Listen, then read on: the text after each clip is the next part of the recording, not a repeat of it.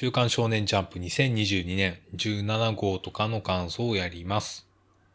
このポッドキャストは私、セッパがこの世のありとあらゆる神羅万象の感想についてダラダラと話す感想系ネットラジオです。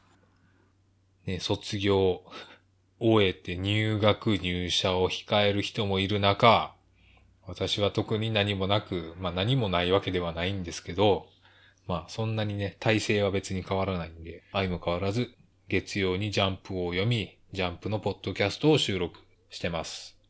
いやー、すっかりね、桜咲いてましたよ。桜、二分咲きぐらいでしたけど、確実に咲いてた。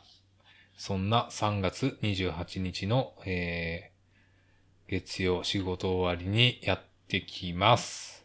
えー、ジャンプ17号の、えー表紙関東カラーは坂本デイズ。前自由に、え、期間続々重版大盛況御礼と JCC 編入試験編大反響御礼ということで坂本デイズが表紙関東カラーですと。で、えー私の今週のトップ3を挙げますと、ワンピース、ピピピ、ピピピ、レイルウェイ、ゲートウェイの3作になりました。珍しく読み切りが入りました。では、えー、とりあえず坂本デイズの話をしてみましょうかね。関東カラー、関東カラーの1ページ目あんまりやな。こう言ってはなんやけど、なんかカラーにしてはもったいない。まあまあ、見開きがいいからね。デイズ64、道、タオ、タオではない道でやってますね。最新コミック6巻発売中と。コミック6巻の表紙に合わせたカラーということですね。お、監督おるやん。別にオーダーっていうか、オーダーでは坂本さんはないけど、まあオーダープラス高村さんと。高村さんはここにおるってことは、まあやっぱり死んでないっていう。まあそういう期待を持ってるとか持ってないとかそういう話はまあ置いといて、まあ今週もね、安定の面白さ。まあ今二つの場面。シンと坂本さんのこの二場面を並行動いてますけど、やっぱ見せるとこ見せるから、なんか縮こまった感じがしないのは坂本デイズ。いいですねっていう感じですね。まあ、あと今週はまあ、アキラちゃんの、その、なんつうんですか、バックグラウンドが明かされてたのが、あ、そっちっていうね。いや、それは読めんかったわっていう、坂本さんのなんか旧友の娘みたいな感じで、この赤尾さんはもう情報が一切ないので、生きてんのか死んでんのかよくわからんなっていうね。いやでもこの感じやったら、いや、わからんな。教えを受けて最近殺されたとかね。うん。もうね、想像の域を出ないけどな。まあめちゃめちゃ強い理由が分かったのと、まあ坂本さんとのつながりがというか、何らかの因縁があるのかないのか、その辺の期待してなかったストーリーの面白さがちょっとで出てきたのも良かったですね。あと、キルベイビーお前そんな名前して、相手の心配すんなしっていうね。いや、やっぱりこれキルベイビーがスラ一派のスパイ説あるな。1ミリだけある。まあ、あとは普通に考えたシンくんと一緒におる、なんかよくわからん喋ってない人かな、みたいな。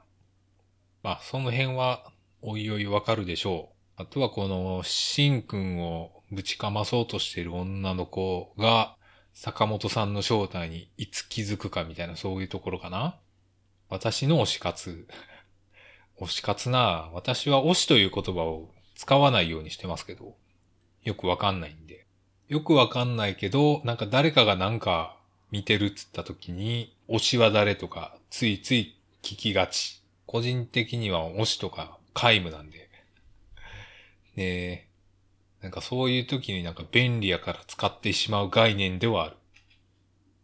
とかいう小話をしつつ、まあ推し活、人の好きなキャラをバカにするのはまあ基本的に、それ握手じゃありんこって感じなんでやめた方がいいです。はい。そんな感じですかね。まあ悪くはなかったけど、まあいつも通りというか、うん、なんつうんですかね。まあ今週はね、割と選んだやつ強かったからね。まあ特にワンピースが激強だったんで、つうことでワンピースの話をしますか。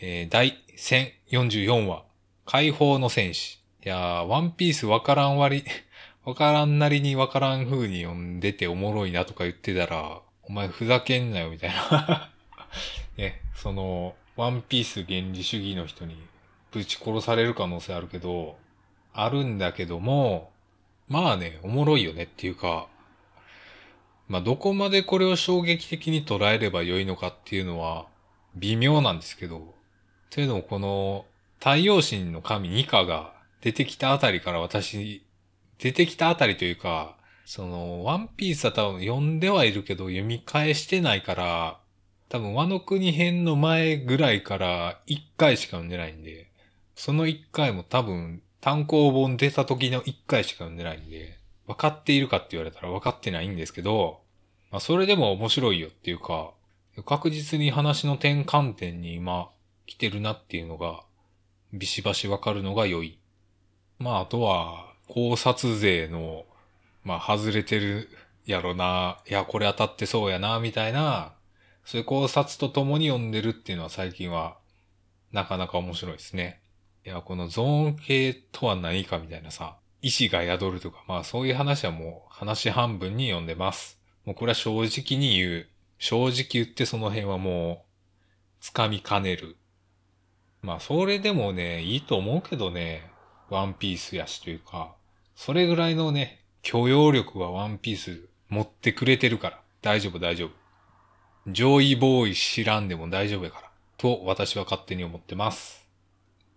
まあ、まあ個人的な話をすると、早く和の国編終わってほしいというか カイドウを早く倒してほしいなっていうかね、まあ、倒してくれると思うけどね、あと3週ぐらいで倒してくれるでしょう、最速で。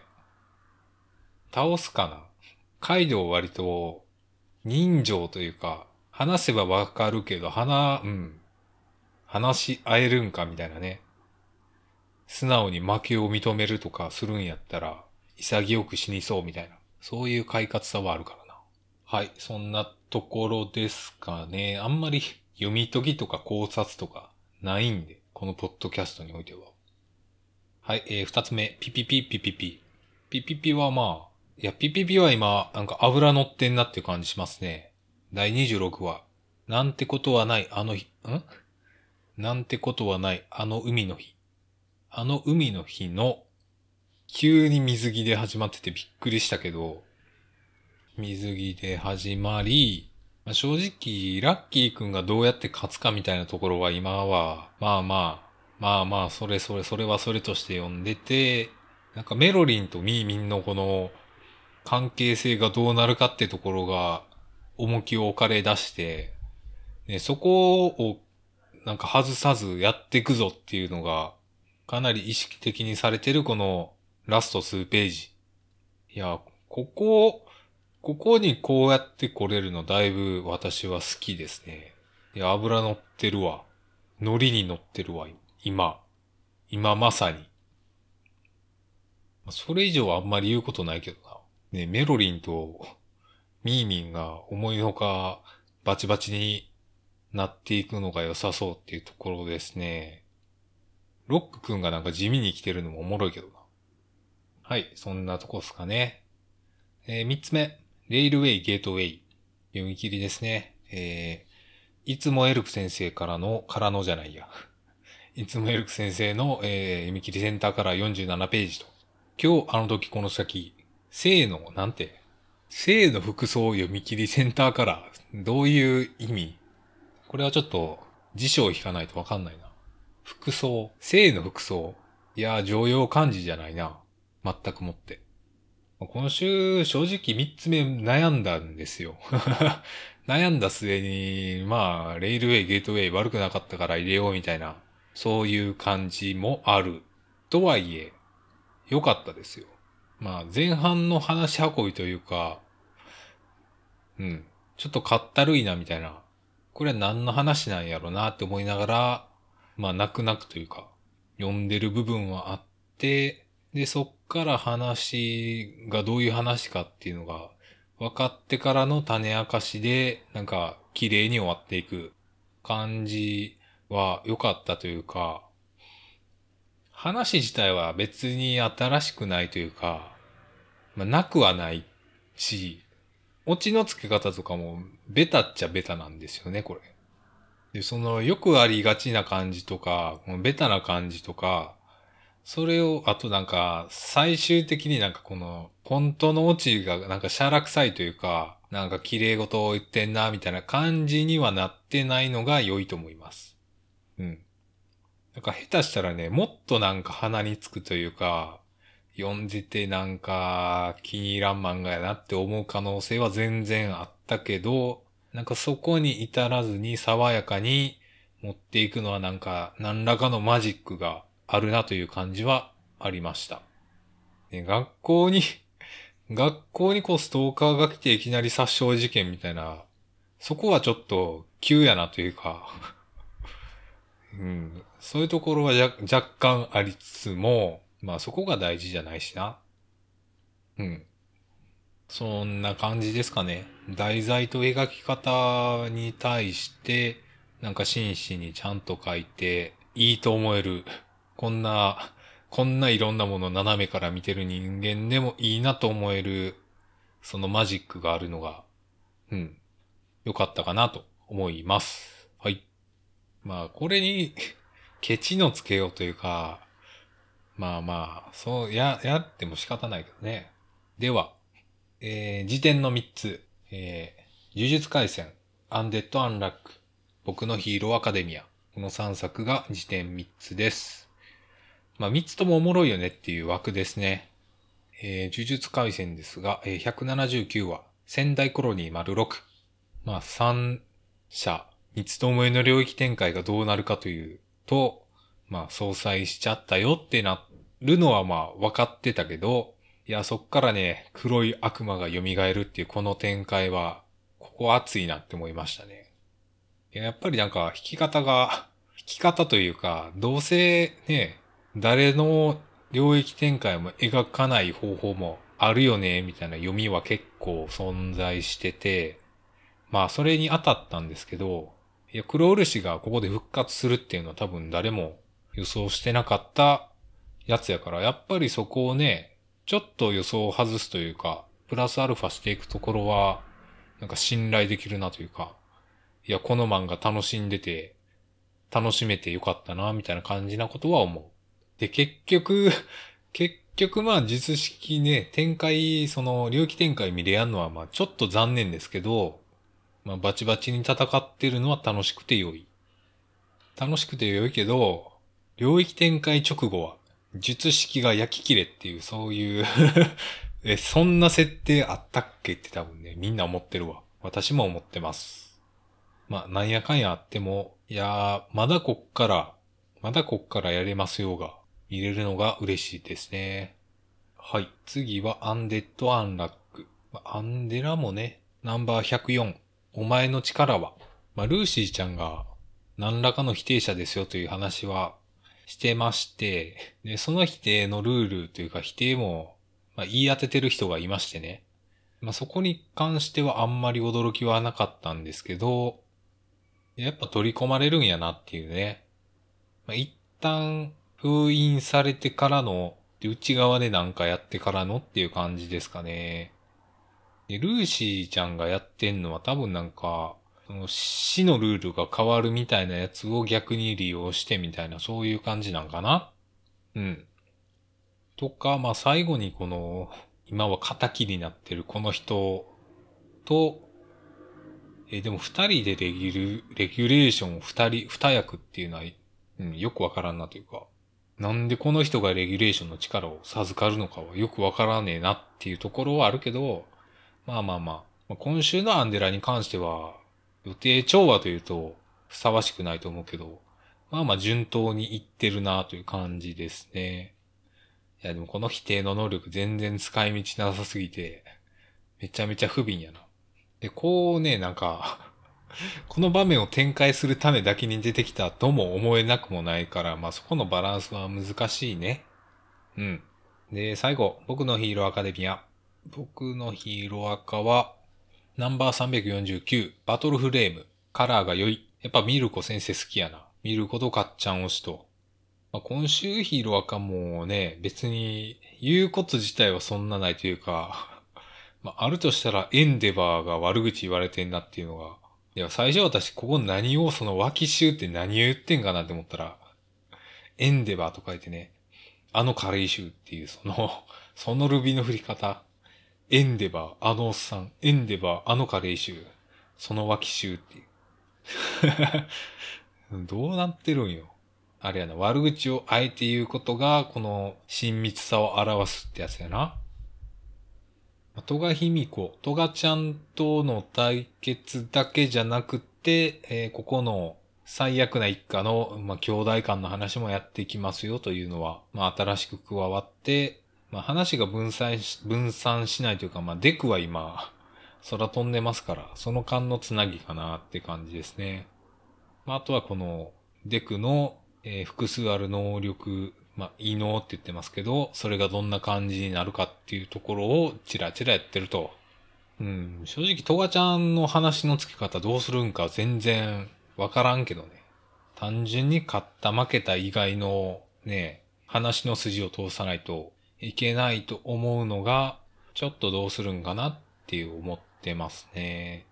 トガちゃんっていうか、原理的にうまく話が収まるかって言われたら結構微妙ですよね。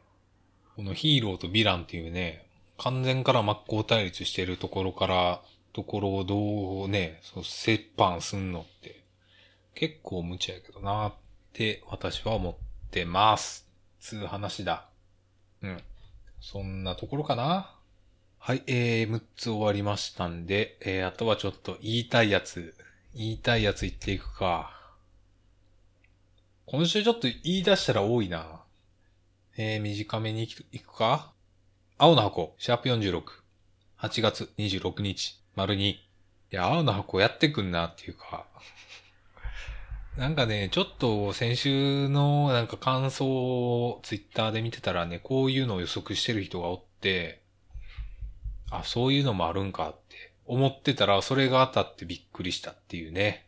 この、この感じをなんか予測できる材料私あんまりなくてというか、まあ、少女漫画そんなに読まんというか、この手の爽やか青春漫画あんまり読まんからそこのね、お決まりとかがよくわかってないからなんですけど、まあ普通に言ったら、タクシー乗って帰ったらっていう タクシー乗って帰ったらって思うよ。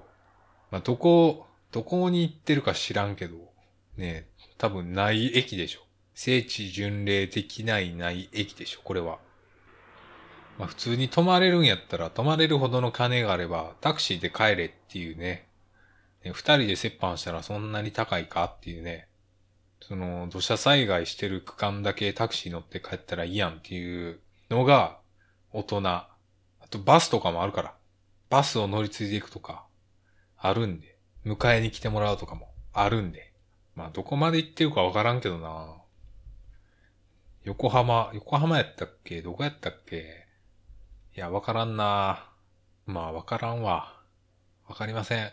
いやーでもこれ別にね、お泊まりやっても別に何もないでしょっていうか、ねえ。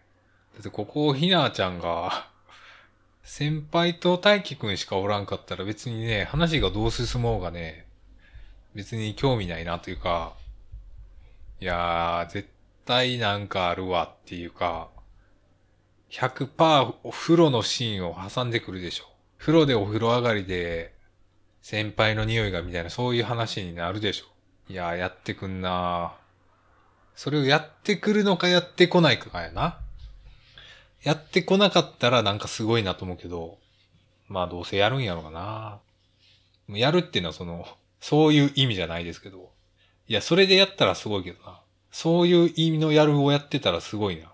あやとらを超えていくな。あやとらを超えていけ。はい。特に言うことないですとか言うのではなくて、多分来週も多分言うこと出るでしょっていうね。そんな気はしてます。えー、次は夜桜さんちの大作戦。夜桜さんち、この新キャラ急に出てきてなんか、急にそれっぽい、なんか急に反乱になったりとか、お兄さんとなんか、お近づきになってんの、狙ってんなと思って、ちょっと笑ってしまったな。露骨やなと思って。ポイント稼いでくるなってめっちゃ思った。まあいいけどね。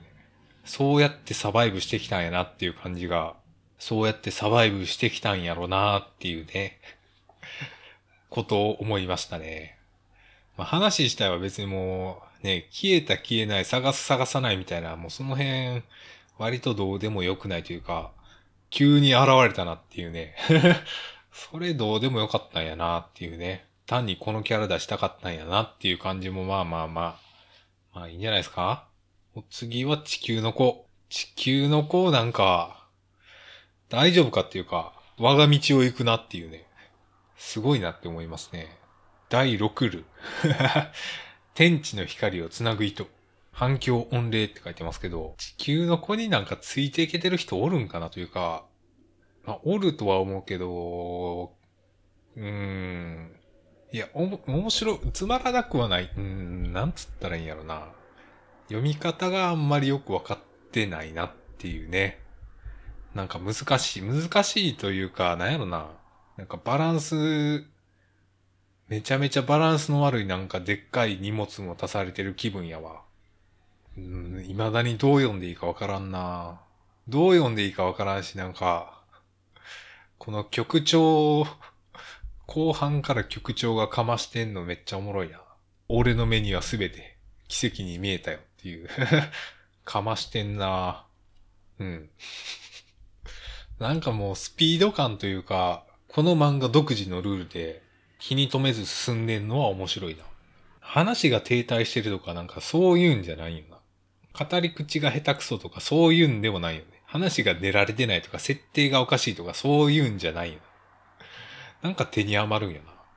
書くことだけはしっかりやるから、要所要所で決めるんやな。この最後のページとか。うん、何なのかはよくわかんないですけど。高校生家族。高校生家族はなんか、お父さんが机を磨いているところがなんか、そんなとこ1ページぶち抜くんやっていう。そこでちょっとなんか意表をつかれたね。なんかしめやかに終わっていくし。悪くはなかったです。逃げ上手の若君は多分来週が本番ですねっていう感じに読みました。えー、あかね話。第7席、木原滝。まあ、あかね話はまあ、空手キットですねっていう、空手キットやなぁと思いながら読みましたけど、まあ別に、別にというか悪くはないけど、うーん、スムーズやなって思う。主人公困ってるけどなんかスムーズやなっとは思うし、なんかオレンジジュースの下りとかまあまあうまいことやってんなとは思うんですけど、なんか、ね、70点。70点は出してくる。うん。難しいね、言い方が。まあ、好きか嫌いかで言うと別に好きではないなという感じにちょっとなりつつありますねっていう。そんな塩梅ですね。下手くそではない。うまい、うまくはあるんだけど、別にそのうまさがおもろかったり特別好きだったりするかと言われたら結構微妙な感じになりつつあります。えー、読み切りはもうこれ以上言わないので、ウィッチウォッチ今週は良かったですよ。ウィッチウォッチはまあよ、良かったんですけど、あの、守護丸と話被ってんなって、まあどっちが被せてるかっつったら、まあ守護丸が被す、被せていってるかもしれんけど、ウィッチウォッチと守護丸は話被ってるけど、まあやっぱ面白さで言うとウィッチウォッチの方が私はハマるかなって感じですね。多分、守護丸は、あの、ちゃんと読んだら多分、マジで結構、今の遊戯王をなんか、なぞってる面白さが多分あるんやろうなって、最後の方でようやく気づくっていう。私自体は遊戯王ね、最近のやつはやってないんで、あのなんかカードの効果がめちゃめちゃわかりづらい上にめっちゃ連鎖していく例のやつ、あんまり知らないんでね。そこの面白さはよくわかってません。あやとらはなんか、まあ久々にパンチが弱いというか、まあ平常運転やなっていうか、いや平常運転というか、先週までのなんかギアのかけ方が異常やったっていうだけやろうなっていう感じはします。なんか落ち着いてんなと思った。えー、ドロンドロロン、第16話、根性作戦。ドロンドロロンね、なんか、面白い、面白い漫画って感想言いづらいよねって、まあ、このポッドキャストでたびたび言ってるんですけど、いや、面白くないとこってめっちゃ言いやすいなって、ドロンドロロンを今週読んで思いました。うん。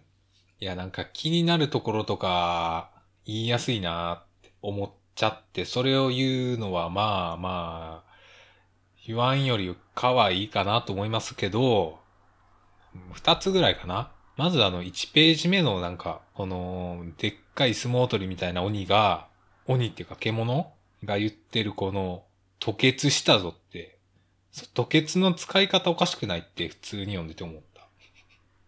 え、吐血ってそう使うんか？って、なんかちょっと気になったな。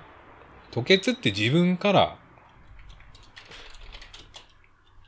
吐血は自分で血を吐くことでしょ？あんた食事をしようとしてるのに吐血したぞって言わんやろっていうか、血が出たぞって意味で言ってる？みたいな。自分の口から血が出たのに吐血したぞってなんか、何言ってんって思った。あとこれじゃあ別に生きてる意味、生きてる人を食う、ね、生きたまま食う意味とか特にないみたいな感じやと思うけどなっていうか、うん。まあその辺はいいや。なんか、生きてる方が美味しいんでしょう、きっと。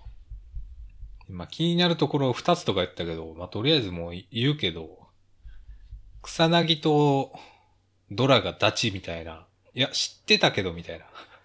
そこでその、ね、草薙がそこまでなんか、挙動ってる理由よくわからんねんけどっていうか、いや、ここマブダチぐらいは言ってもいいんじゃない？ね、草薙がダダチ1になってるけど、ダチ11になってるけどさ、マブダチぐらいは言ったれよ、ドラって思ったのと、えっ、と、最後、最後の方、あの、戸田さんがなんか吹き飛ばされてるんですけど、これ、あの、位置的にね、草薙ドラの方が先におるのになぜ戸田さんが吹っ飛んでるのかの説明が一瞬にしてないので、これさすがにね、なんか呼び飛ばしたと思って、ページ抜けたかと思って確認したけど、いや、やっぱり前にドラと草薙寄ってその後ろに戸田さんなんで、え、っていうことはここで戸田さんが一瞬にして前に出たとかそういう描写がないよねって普通に不思議に思いましたね。うん。まあ別に悪、悪いというか、まあそんなことをね、思わせて読ませんなよっていうね。それぐらいちょっともう、もうちょっとちゃんとして、と思った。もう、もういいな、もう説明役の人もって、いいですね。うん。そこぐらいかな。まあ、戸田さんボロボロになってんのか全然あんまり納得というか。いやー、なんやろな。なんか全然ピンチ感ないよな。まあまあ、いいや、いいや。えー、林門をね、私はもうちょっと、ちょっと、ちょっとどうやろなっていうか、うん。いや、林門には頑張ってほしいなって思います。はい、えー意見表明はしました。そんな感じですね、今週は。今週のジャンプの感想は。では、えー来週のジャンプの予告を読んで終わりましょう。次号、紙面の各地で力自慢の読み大賞。ワンオンワンの一騎打ち。はい。ワンオンワンって、ワンピースのワンをそんな感じに使うんかっていうね。えー表紙関東柄はワンピース。そして、読み切り対決。えー島袋光俊の魔界刑事マリボー。そして、沼俊先生の最弱ジェノサイドクイーン。いやー、やばいな。で、さらにはジャンププラスからの出張読み切り32ページで、アハレさんは測れないと。で、術回戦ピピピピピピがありますよという。来週は4月4日。44の日ですね。ナンバー18と18号。4月4日発売ですと。いや、島袋、島ブー、島ブーね。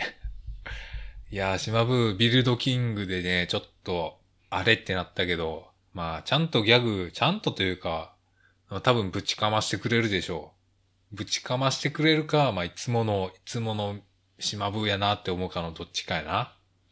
そんなところやな。では、今週の感想は、えー以上になります。ツイッターやってます。アット、とかの感想です。はいはい、それでは今週の感想は以上です。最後までお聴きいただきありがとうございました。それでは、さようなら。